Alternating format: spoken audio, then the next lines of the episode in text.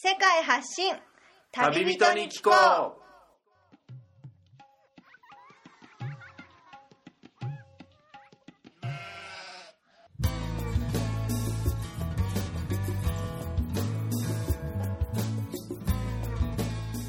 この番組は世界各地で出会った興味深い日本人の旅人にざっくばらんにいろいろなことをインタビューしていく番組です。現地での旅の話の本編と脱線話のアフタートークの2本立てでお送りします。さて今回の旅人からは世界のどんなぶっ飛び話が聞けるのでしょうか？今回は分割した前回からの続きとなっています。前回をお聞きでない方はそちらからお楽しみください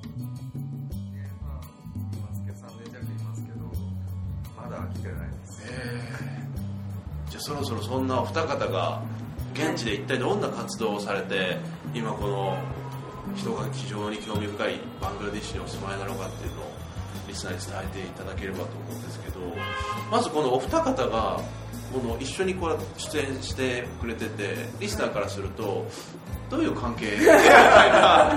男女ですよねそういうふうに巡らす考えを巡らす人もいるかなというふうに思ったんですけどまあそのあたりのことも含めてじゃあ膨ませますねえっとですね、はい僕たちは、はい。えっと青年海外協力隊はい。というですね、あの JICA ボランティアと言われる制度を利用して、えっとバングラデシュに派遣されていたんですね2年間。はい。でさやかさんは、はい。もう何年前くらい2010年から2年間ですね、で僕が2013年から2年間。あの同じ場所に派遣されてたんですよ。で関係性としてはさやかさんが前任で前任で。その年の後任が僕という関係性です。それまあであのたまたま同い年で、まあ友人なんですけど、はい。それ以上でもそれ以下でもあります。あとその証拠にって証拠になるかわかんないですけど、あの私は結婚しています。なるほど。はい。あの妻は日本に。あじゃあ今離れ離れで。そうですね。遠距離結婚中です。なるほど遠距離遠距離結婚。はい。じゃあそれぞれ2年間滞在された時はどのような活動でこのバングラデシュにボランティアの形でいらっしゃるんでしょこのバングラデシュの、まあ、地方行政ですね、ええ。それをよりこう活性化しましょうと、まあ、というかきちんとあの機能するようにしましょうと。いうのがあの JICA のやっていたその技術的な支援でありまして、でそれのまあ一つ担うという意味で送られてきたんですね、よくあることなんですけれども、はい。最初 JICA が持っているプロジェクトの、まあ、一メンバーというか現地でこう動く人間としポストとしてあの派遣されたんですけど、まあ、蓋を開けてみたら、はい。あの認知に行った瞬間に「あれ？まだプロジェクト始まってないよ」って言われて「おい!」みたいな「まあそうだと思ったけど」というところからこうじゃあ私何するかなってこう村回りを始めて、はでまあ、最終的に、まあ、だんだんこう村のことも分かって言葉もだんだんできるようになってから最終的にはあのその地方行政の、まあ、地末端ですね。末端にある地方行政でユニオンという単位があるんですけどそこにいる議長さんとか役人の人で結局、まあ、議長として当選はしたものの実際にどういうふうに行住民に対して行政サービスを提供するようなうん。あの助けをできるのかって分かってない。んですあね何も知らずにとりあえずお金がも持ってたから受かっちゃったとか、まあ、なんとなく地域の人気者だから受かっちゃったとかそういうことがよくあるのであのそういう人たちに対してどういうことが求められていてどういうふうにやったらいいんですよっていうあの研修をししていました。それはあの私だけがしてたわけじゃなくてあの JICA のその研修チームの人たちと一緒に、はい。まあ、チームになってえやってましたね。あそれはーグループ派遣のような形で？いや、えっと、チームというのはあの現地の人たちです。なるほど。はい、現地のベンバングラデシュ人の方々が、まあ、じ実際の講義をして、はい。で私はそのどういうふうに研修をすればいいのかって組み立ててコーディネートをしたりとか、はい。フォローアップをしたりっていうことをやっていました、であのかさやかさんが、はい。えっと、その前任で研修をしたり、はい。結構広い範囲でやっていたので、はい。えっと、僕はその後任でちょっと1年間くらい間が空いてたんですね、でそのこともあってなかなかこうやれやれっていうようなええこうなんていうんですかモニタリングをしたりええ監視をする人が最初導入時期っていないとええなかなか今までやってなかった。これは日本でもそうだと思うんですけどうん。あの今までやってなかったことを新しくややったりとかはい。することってえーとこうやっぱり監視役とか監督役がいなくなるとこうやらなくなってしまうはい、さやかさんが、こう研修をやったりしてくれたことを、あのきちんと根付かせるためにうん。僕はその1年後来て、まあ、最初はあの現状を見て、はい。でそこから僕はあの結構活動する場所を限定して、はい。なんだろうそこに根付かせていくっていう活動を重点的に僕は行っていました。でそれはせっかくあの大きな研修をやってくれたので、はい。それを引き継ぐのも良かったんですけど、あのでもせっかく同じ場所に、ね、あの継続してきたならば違うことをやった方が、あのいいかなっていうのもあったので僕は自分で選定してあとですねちょうど、はい。まあ、僕は JICA の立場として、はい。あの言ってたんですけど同じ地域に地方行政のプロジェクトで、はい。えっと国連開発計画って言われる UNDP 国連の機関である UNDP とあとワールドバンク世界銀行のプロジェクトもあの一緒の地域であの地方行政を活性化させましょうっていうプロジェクトをやっていたので、はい。あの僕はそこの海外ドナーで国連のドナーもあいつを一緒に巻き込んであの同じような地方行政のプロジェクトをやってるならあの一緒に情報交換して、うん。あのお互い目標を同じようなところを持って協力していきましょうという,、うん。いうような形であの呼びかけてこうドナー同士が協力するようなあの制度仕組みができたらいいなと思って深くあの関わっていました。そうですかいやそれぞれ2年間終えられてもうこの時間で語り尽くせないぐらいすごくディープでいろいろ厳しい直面したことがあったかと思うんですけど去年僕がアフリカを縦断して取材してたんですけどその時マラウイという国がアフリカの中で一番この JICA の人々だったりアメリカのピースコだったりボランティアがたくさん集ってる国でアジアだったらどこなんですかというふうに聞いたら断然ダントツバングラディッシュが一番そのボランティア NGO や LP の人たちも助けてる国をヘルプしてるっていうふうに聞いてやっぱりそれはそうなんでしょうかバングラディッシュ。やっぱり支援がまだ必要とされている国としていろいろなそうですね。あの実際に私たち青年海外協力隊であの派遣されてたんですけど、はい。僕がいた時は最大で80人くらい。80人。はい。バングラデシュ1カ国で。1カ国でいて一時期それこそマラウイとか100人超えてる時期もあると思うんですけど数多くある派遣国の中でその当時は一番世界で一番派遣されてる国がバングラデシュだったりあとはですねあの去年ニュースになったんですけど、は日本の安倍首相がですね、ええ。っと、バングラデシュに訪問ええ。しましてでちょっとすいませんあの具体的な数字を忘れてしまったんですがあ6000億円。すその6000億円の支援を決めたんですよ。ええバングラデシュに。これから10何5年間かけてへ決めたんですよでそれも過去にないくらいの数字だっていうことです。ごく注目されていてそれをその6000億円っていう数字をこれから使っていくわけですよね。支はい。援っていう形で、だからそれをするためにいろんな人がおそらく入ってくるっていうのもあるので、これからもうますこれまで以上に支援が必要になってくるんじゃないかなっていうのとあとは今ですねバングラデシュに地下鉄をもう作ろうと着工がもう始まったのかな。地下じゃないね。近くじゃないか。メトロ。あ MRT のような、はい。そうか。タイにあるような。そうですね。もう作ろうとしていてもう大規模にインフラも整えようとしているのであのそういう部分においてもどんどん日本人があの支援する分野っていうのはあるんじゃないかなというふうに思っています。そうですか。まあ、あのこの国本当に人口がすごい多いので、はい。そういう意味で、まあ、国の、まあ、よ良さというかこう人口のその労働力で測るのは好きではないんですけど、ええとは言ってもやっぱり一つのファクターとしてあるので、まあ、それをもって成長する国だって、まあ、言われてはいるんですけど、ただやっぱり問題はいろいろあってですねなかなか投資が進まないのもやっぱりエネルギーの問題がすごいあるんですね。でそういった意味で例えば電力とかも、はい。私たち田舎にいたので、えダッカとはやっぱりちょっと違うんですけど、はい。毎日停電は当然で数時間の停電ですねでまあもちろんクーラーとかはないんですけど、はい。えー家にあるそのファンであっても扇風機。であってもそれがもう止まっちゃったら 暑い時は本当にもう死ぬ思いで。え寝られないですよね。そうですね。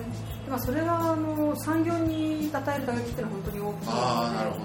そういう意味でどんどんあのエネルギー事情を良くしていかなきゃいけないよねっていう話はもうこの国のその本当に差し迫った問題で今ガスが取れるんですね。この天然ガスが取れる国で。はい。ただその天然ガスも今の形で使われ続けていたらもう全部切れもうあと20年ぐらいでなくなっちゃうんですよね。あ枯渇してしまう前にもう少しちゃんと別の形のーうん。あのインフラを作りましょうってことで結構どんどんどんどん投資してああの新しいプロジェクトを立て立ち上げているそういう産業だったり新しい設備を整える。やっぱ人口がそれぐらい消費するものがそれぐらいあるとすると作り出すものもそれを上回る速度で作っていかないとその枯渇してしまうっていう問題がどんどん来てしまうとそれでも2年間のそれぞれお互いの活動を終えられて、はい。今はまだそういうボランティアではなく、はい。それぞれは別の形でバングラデシュに関わっていらっしゃるということなんでしょうか？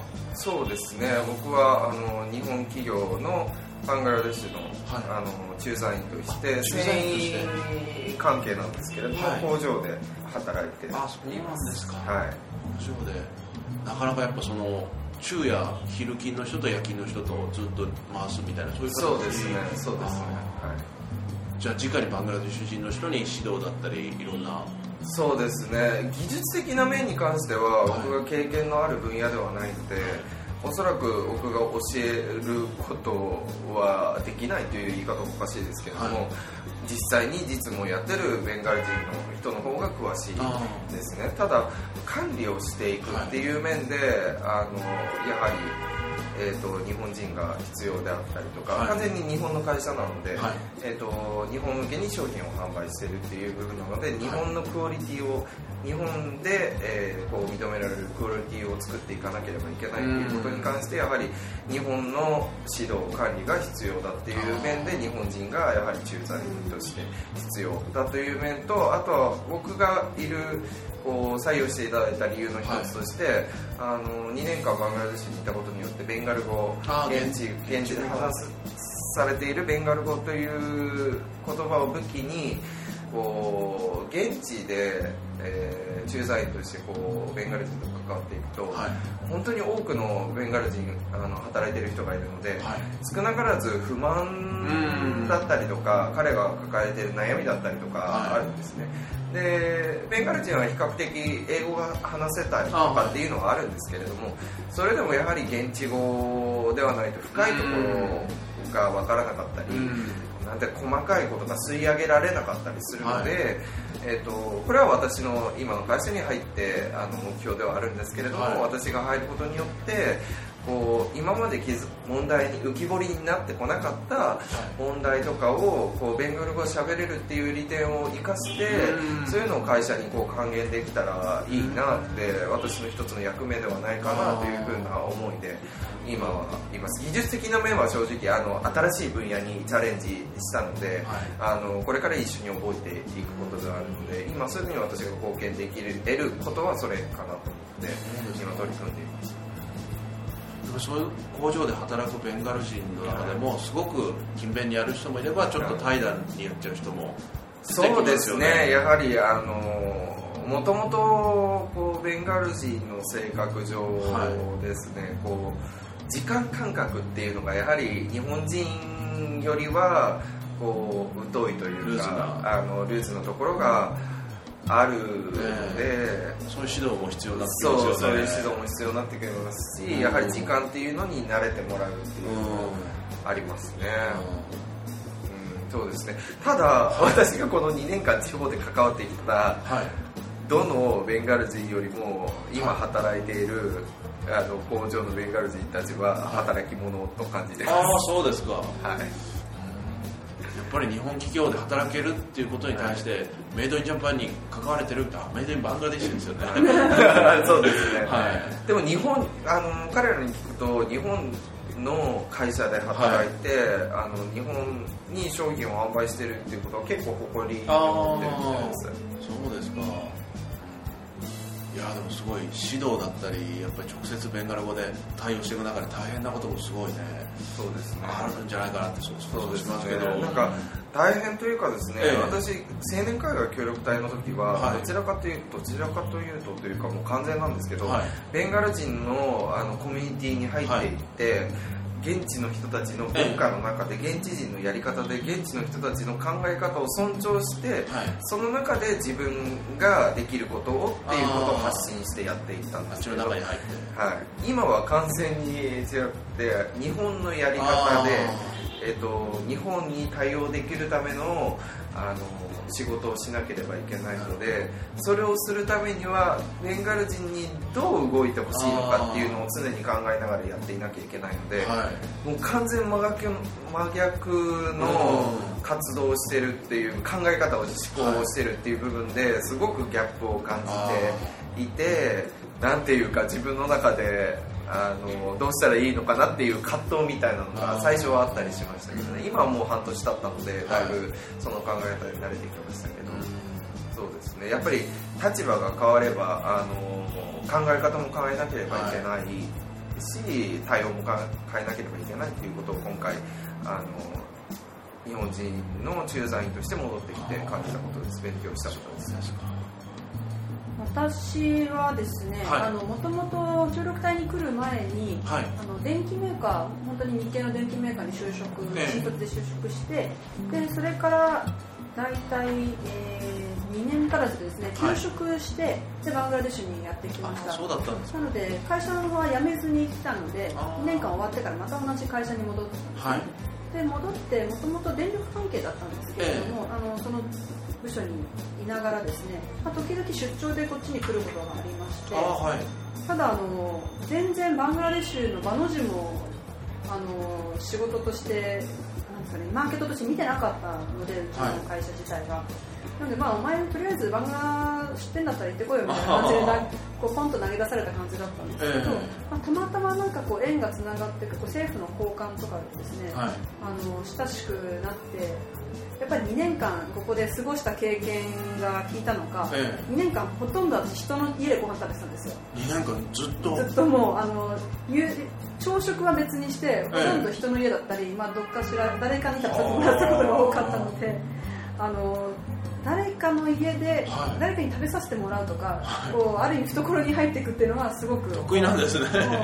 大得意ですね。就活の時もこれを使ってました。えただ飯を世界でただ飯を食らうことは私の特技ですと。へそれが聞いてですね、まあはい。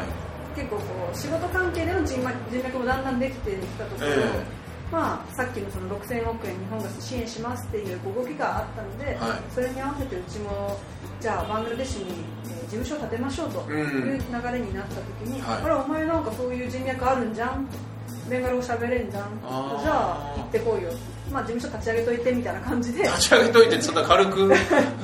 であの全然仕事ができたわけではないんですけれども、まあ、そういう特殊な事情で。事情で ー特殊で大人でも何でもない事情でですね、はい。あの送られてであのそれが今から今去ること9ヶ月ぐらい前ですね。あの事務所立ち上げを始めてはい。で今はまあ本当に小さい初代なんですけど、はい。私日本人1人と、はい。あとは現地のスタッフ4人いて、うん。あともう1人が来週から来ます。ねでそのメンバーで一応、まあ、マーケティングというかそういう調査をして。でも日本人はさやかさん一人で？1人ですね。一応所長はいるんですけど、え日本あそうですね。シンガポールと兼務しているので、ええ。実際に現地にいるのは私一人です。とは言いつもですね私の、まあ、一応部下と言っていいのかな、仲間たちの結構あの年上の一番上はね65歳なん おまけにあのこちらの電力会社で社長を10年近くやってた人で そんな人が使う立場にそうもう困っちゃうんですけどうん。ありがたいことに本当にできた人なので、へー。でもそこら辺全然そう感じさせないような、今本当にみんなこうこう家族みたいな感あじで上の人から下の人までみんな一緒にお昼ご飯もですね家からそれぞれご飯を持ち寄って、はい。みんなで分け合いながら手で右手でああのいただきながら。こっちの人たちフォークもナイフも使わず手で。そうですね。はい、あの同じ釜の飯をあ食べながらやってますね。とっても楽しいです。ーあ楽しく、はい気になったのはお二方とももう海外生活はもう普通に慣れてはい。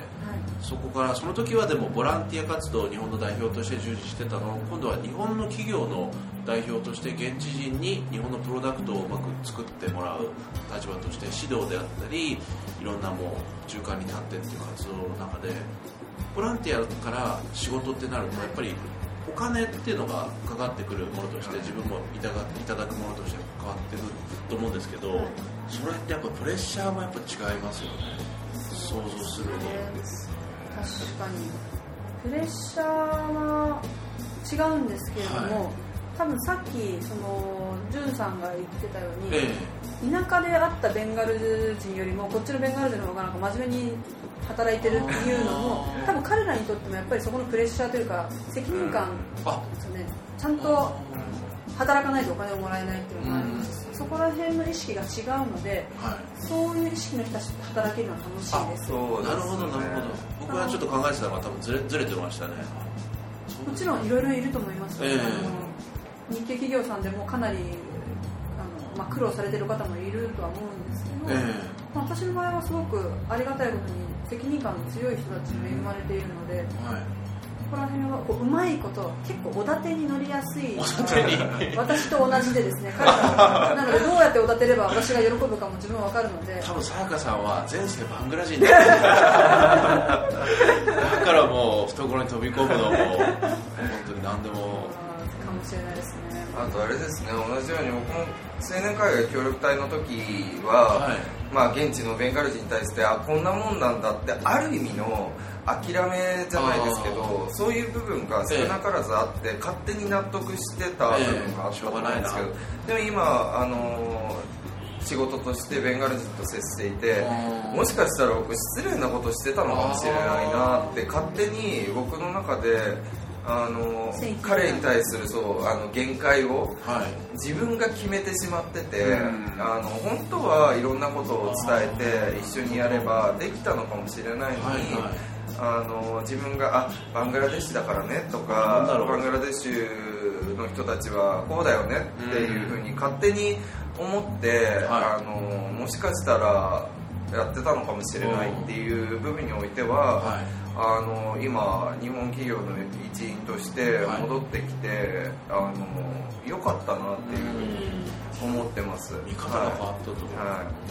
はい。やっぱりあのボランティアで来た時には私たちはすごい真剣にやってたんえですしもちろん真剣に付き合ってくれる人たちもあの少なからずいたとは思うんですけど、ただやっぱりまあどちらかといったら私はこれをやった方がいいこの国にとっていいんじゃないかと思ってやってもそれをこうなんとか頑張って説得してなんとか協力してもらってっていう立場だったんですけど、え相手にとってはまあそこら辺のこ別になんていうんですか義務もないうん。それに付き合う義務もないっていうような状況だったんですけど、はい。今はそうではなくてお互い真剣勝負をやらないと、うん。あのまあ仕事なので、うん。っていう意味でちょっとそこら辺はやりややりやすいというか、まあ楽しいところポイントですかね。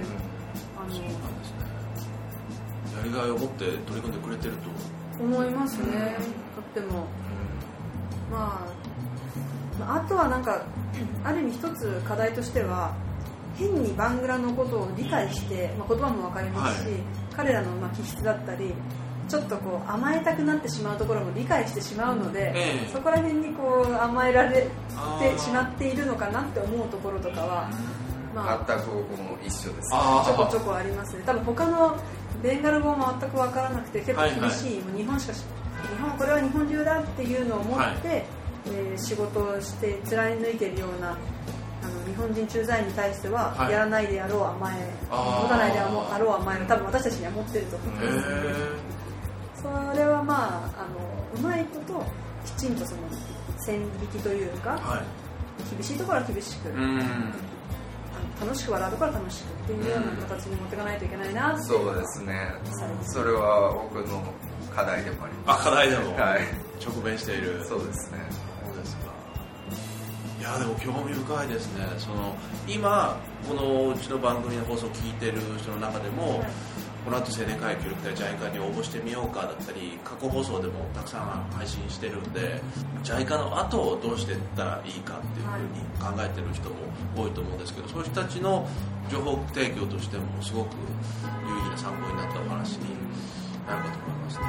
もし何かそういう人たちにメッセージなどあれば若者にまあ、お二人も十分若者ですよね。30代 ,30 代前半ということで、えーそうですね、はい、ボランティアに。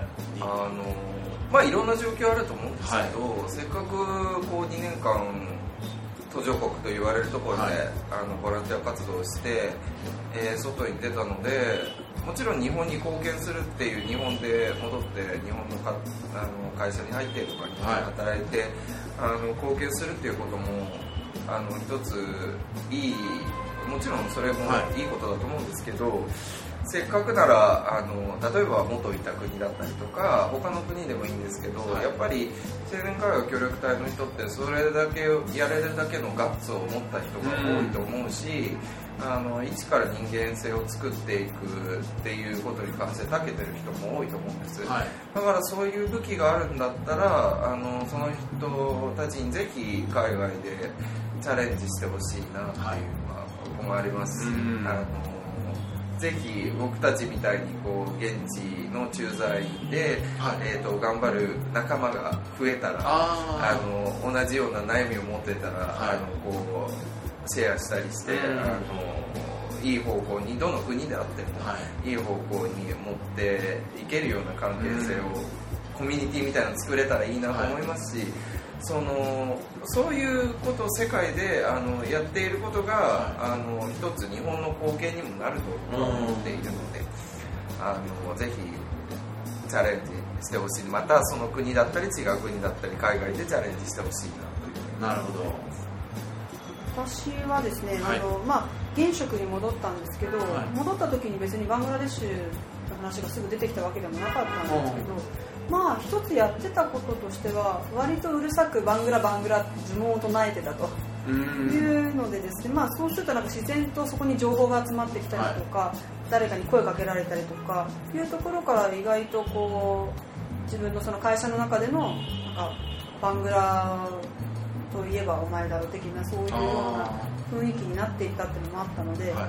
まあ、なかなかその帰ってからすぐにその協力隊終わって日本に帰ってからすぐに直接的にその経験を生かせる仕事に就けるかっていうと必ずしもそうじゃないことが多いと思うんですけど、まあ、でもそこは根気よく、はい。あの叫びわめき続けることなのか まあまああの呪文のように唱えているといつの間にか人が集まってきたりとかいうことも意外とあるのかなっていうのはなんとなく振り返ると。なるほど。ですね。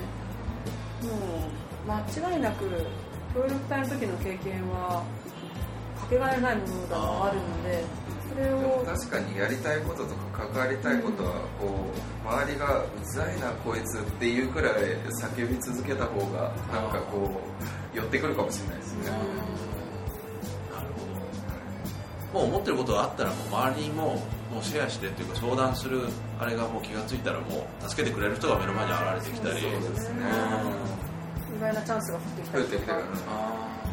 なんか僕なんかはあの、まあ、いる協力隊としている頃からですね、ええ。あもう受かってからかな合格してからバングラデシュに決まってからもうとにかくあのいろんな SNS とか、まあ直接友人とかに会ってもバングラデシュバングラデシュ言い過ぎなくらい言いまくってて今でもずっと言ってるので、もう純といえばこうバングラデシュみたいにもう周りから覚えてもらえているっていうことに関しては、もうバングラデシュに関する情報とかがいろいろこう、ええ。僕が求めていなくてもこういろいろ降ってくるっていうことに関してはこう言いまくってるからああのいろいろ情報が集まってくるのかな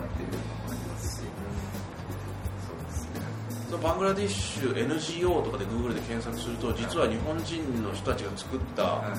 あのいくつかのそういう有名な方々、はいはいはい。出てきますよね。そうですね。こ著書も出されてたりものすごくブラニールとか。はい、あのジュートと呼ばれるカバンを、あはい。なるほど。山口。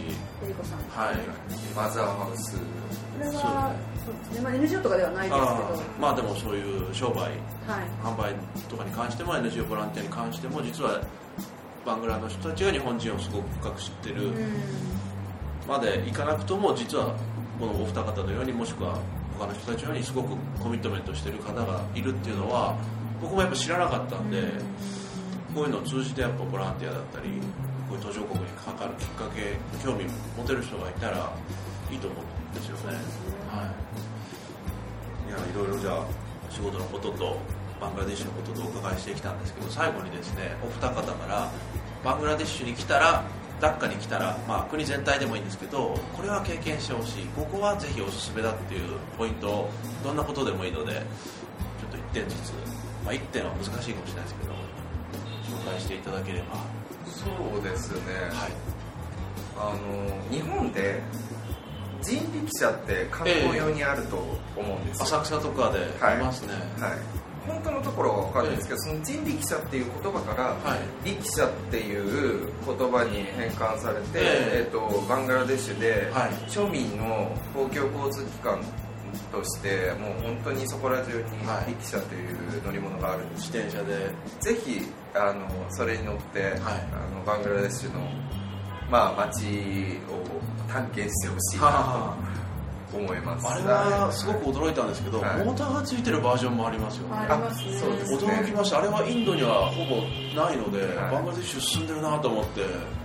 あれってでもあのあまり法律的には良くないって聞いたことがある。あ改造してはいけないっていうのがすごいスピードが出過ぎちゃうからそうですよね。怖い。結構段差でお尻が痛くなったりしましたね、実はあのモーターがついてるやつはあんまり推奨されてないって聞いたことがある。なるほど、まあ、それがついてない昔からあるそのはい。サイクルの力車をぜひ扱って、ぜひあのこので見るとバングラデシュに来たっていうなんか体験ができるんじゃないかなって僕はそうですね。私1個やりたいなと思ってたのがまだやってないんですけど、ええ。あの例えば1万高とかをはい手に、ダッカ初でどこまで力車で行けるかっていうのをやってみたいなと思い1ながら万高っていうと日本円でまあ1万5000円1万5000前後。まあないくらでもいいんですけどある一定のお金でどこまで行けちゃ遠くまで行けちゃうので国境まで行けるかなとか。そうなのでもちろんあのあれ一つの一人の力車じゃなくあて乗り継いで。乗り継いでじゃあ300高渡すからここまで行ってみたいな、え。でこう電波商店みたいな。あーなんかあんな感じのことバングラ版をやりたいなと思いながら、今のところまだやってないです、えうん、でもそれは僕が想像するに途中でお尻が悲鳴を上げるじゃないですか。ヘルニアとかなるかもしれないですね。ぐらいちょっと道のねちょっと段差だったり。じゃあクッション持ってった方がいいんじゃないですか。あなるほど。なんか丸いあのドーナツ型クッションとかね。ね。そうで多分シートベルト自家製で作って、はいちょっとそれ企業の上の人に掛け合ってみて 会社のなんかあれでできないかみたいな、はい確かにねちょっとや今度考えてみます、はい。企画書考えます、うん。あのそれ私の方からのおすすめは、突撃隣の晩ご飯的あなあれぜひやってくださいって。ででできないでしょそんなのって思うじゃないですか。やっぱりね。できるんですよ。できるんですよ。それがバングラなんですよ。ででもやっぱりといってもダッカは、ええ。まあちょっとやっておきましょうか。うん。別隣のまあ1時間2時間ぐらいこうバスで行った先ではい。あのちょっと話をして多分絶対に話しかけられるんで、うん。多分また「メイディンジャパン」って聞かれるんで、ええ。だからジャパンジャパンって言うと、ええ。すごい喜んでくれる、はい。そっからなんか会話が始まって、はい。ちょっと時間経った頃に、ええ。お昼の2時ぐらいにお腹空いたなみたいなのとご飯食べたのか食べてない。来るか来るか。あでもそれ一発ですから。ちょっとまあ一応セキュリティ面で気をつけていただきながらそういったバングラのホスピタリティにえ。触れるっていうのが多分バングラを知る一番の方法なんじゃないのかな。ローカルを味わえる。味わえる。まあ、ちょっと難しいですかね。いや難しい。さやかさん特有のおすすめのあれだ。あの、まあ、私たちまだいるので、ええ。ご連絡いただければあそうそうですね。あはい。の知り合い友人のうちに連れて行くことが全然あなるほど連れて行くって言い方もおかしいですけど、ホームステイでも何でも。あそうですか。そうですね。じゅんさんがあのブログを書いてあそうですね。はいおられるということ、はいじゃあここにじゅんさんにそうですね。バングラデシュ情報もあの飽きるくらい書いてますのあそうですか。ブログのタイトルとかは？あの J ステーションという名前でやってます。じゃあ番組のブログにリンクを貼らせていただいて、はい。そこからじゃあじゅんさんとさやかさんはいにコンタクトがはいはい。取れるますので。そうですか、はい。突撃隣の番号はなかなかバングラデシュにあの観光客として訪れる人が少ないんですね。うん。例えばその、まあ、インドは多いですけどやっぱりバングラデシュ、際協力とかに興味ありますとかあとはなんか BOP ビジネスとか、あまあ、普通に企業の仕事でっていう方は多いんですけど、あはい。普通に単純にバングラ行ってみたいっていう人って本当に少ないので来てくれたら皆さん日本人も歓待いたします。ウェルカムいやはい。本当です。僕たちすごい嬉しいので。あ無駄にいっぱい喋っちゃうかもしれない。ああそうですか。はい。ちょっとだけあの日本のなんていうかお菓子とかあると喜びますあそれはもう。リクエストですよ 手に入りづらい。ダッカでも日本食屋とかあんまりない。ですよね少ないですね。増えてきました。あそうなんですか。はい、言ってもまあ34件ぐらい。うん。もうちょっとあるかもしれない。5件あそうですか6件そうですねやっぱりローカルのカレーってあのやっぱりチリとかの辛さがやっぱりねね。来るじゃないですか。日本食やっぱ日本人食べたいですからね。もし来られる際はお菓子なりなんなりがあると嬉しいかなと。いやそれは別に絶対じゃないですけど、はあの結構日本のお菓子とかに植えてたりするので。あわかりました。嬉しい日本酒とかねさりげなくなんかリスナーに対して隣の番組みたいな 出ちゃってるような。いやいやいやいや。すっごいずうずうしくなりましたバングラデシュやばいねこれ日本帰れないわ。どうしようでもしかしたら今さやかさんもシングルってことでしたら、もしかしたらねこっちの現地人とっていうことはあーま成り行きに任せてあまあ、まあ、人生何が起きるか分かんないですからね、ええちょっと考えておきます。考えておきましょうそうですか。これをもしあの日本語が理解してるベンガル人が聞いててさやかさんにちょっとデートしたいとかそういう連絡が来るかもちょっとあの、ジュンさん通してください。マネージャー業やりたいと。ジュンさんのブログか番組のメールに、ははいいい、ただければって感じで。はい。じゃあ盛りだくさんでバングラデシュの話をあのお伺いしてきましたが、えーバングラ、えーバングラじゃない。番組宛ての、えー感想や、えーお便りなどがありましたら、えー番組宛てのメールアドレスがありますのでこちらまで送っていただければと思います。アドレスは旅アスクアットマーク Gmail.com スペルは tabiask アットマーク Gmail.com です。えーそれでは、えー今回現地在住日本人に気候の枠で、えーお届けしましたがお届けしましたのは私みつると順とさやかです。ありがとうございました。ありがとうございました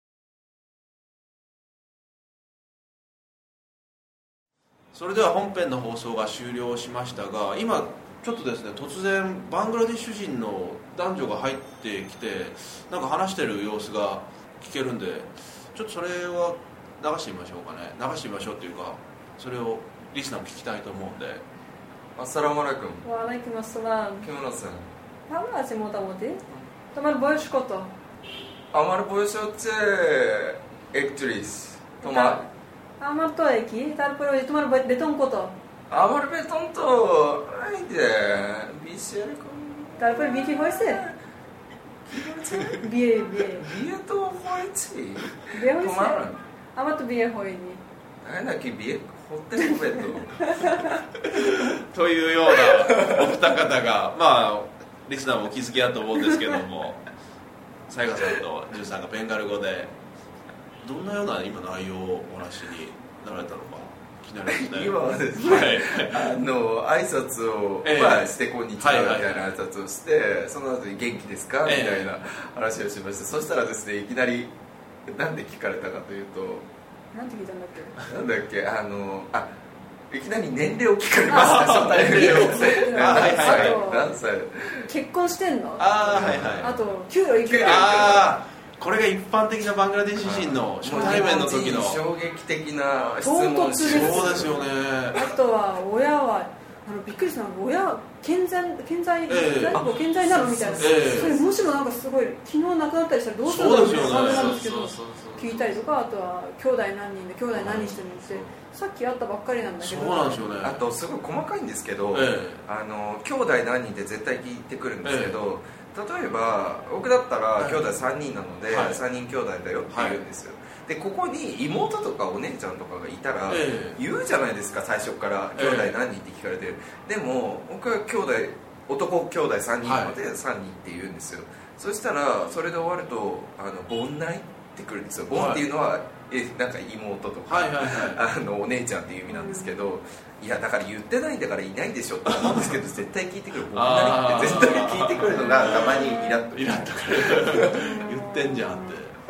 あと結婚してるのしてないのっていうのはもうすごく聞かれてしてないとものすごく心配されるんですよ。あこっちの人じゃあ早熟早熟っていうか若いうちにやっぱり。まあ割とそうですね。で20代前半とか。30前半とかで結婚してないとええ非常になんか悲しそうな目をされるんですよ。そんな目しないでよみたい。なもういいとこもう私が探してあげるみたいなしてないってなるともう絶対探してるベンガル人と結婚しなさい、よく言われます。いや親身になりすぎというか、まあ、あっちはそれが普通なんでしょうけど。あー最初にもうそれもうプラカードとかで全部書いておいて見せたいですよね。いいですねそれ。もう。ここら辺なんかあのそうですよね。ネームカードみたいなの貼ってそうですよね確かにあそれがいい全かもしれない。部ここに。載ってるからってベンガル語でもう書いてそのぐらいでも本当に同じ質問何度も何度もっていうのいやは数日いるだけでも僕も。そうですよね、はいいや自分のことならええまだいいんですよ、なんかあの例えば兄弟の,、ええ。あの職業とか親の職業とか、まあ、さらには、はい。親の給料とかあ兄弟の給料とかもうありとやれること聞いてくるので。実際親の給料なんて知らない場合もありますよね。知らない場合も多いじゃないですか 日本人だと、うん。そうそうだからねえなんかびっくりしますね。ぐいぐい入っていや普通にそれはすごく失礼なんだよ僕たちのカルチャーではっていうふうに言っても、まあ、わ分からないっていうか意味がわからない。ですよね。なんでだってなっちゃうんですかね。そうですね。すごい不思議なのがなんでそんなた今あった赤の他人の家族構成知りたいんだろうって感じじゃないですか。でもそうなんですよね。彼にとって本当大切なんですよね。そうか自分たちが大切なことを順番にやっぱり、聞いてくるんですよね。ああなるほど。そうですね。なんかですねあのバングラデシュの人たちにとって、例えばなんかあの仲良くなりたいとか友達とかっていうえる基準って、はい。あのその友達の相手のはい。全てのかことを知ってるっていうことがへやっぱりあの基準ーで。全てっていうと元カノだからもしかしたらそうかもしれないですね本当にどれだけ知ってるか、はあの友達とか家族とかあの好きな人とか、ええ。そういう人の相手のことをどれだけ知ってるかっていうことが本当に重要なポイントだと聞いたことがあって。でも一個だけちょっと小ネタじゃないですけど、ええ。僕これもベンガル人に怒られて、ええ。ああって思ったことがあったんですけど、はい。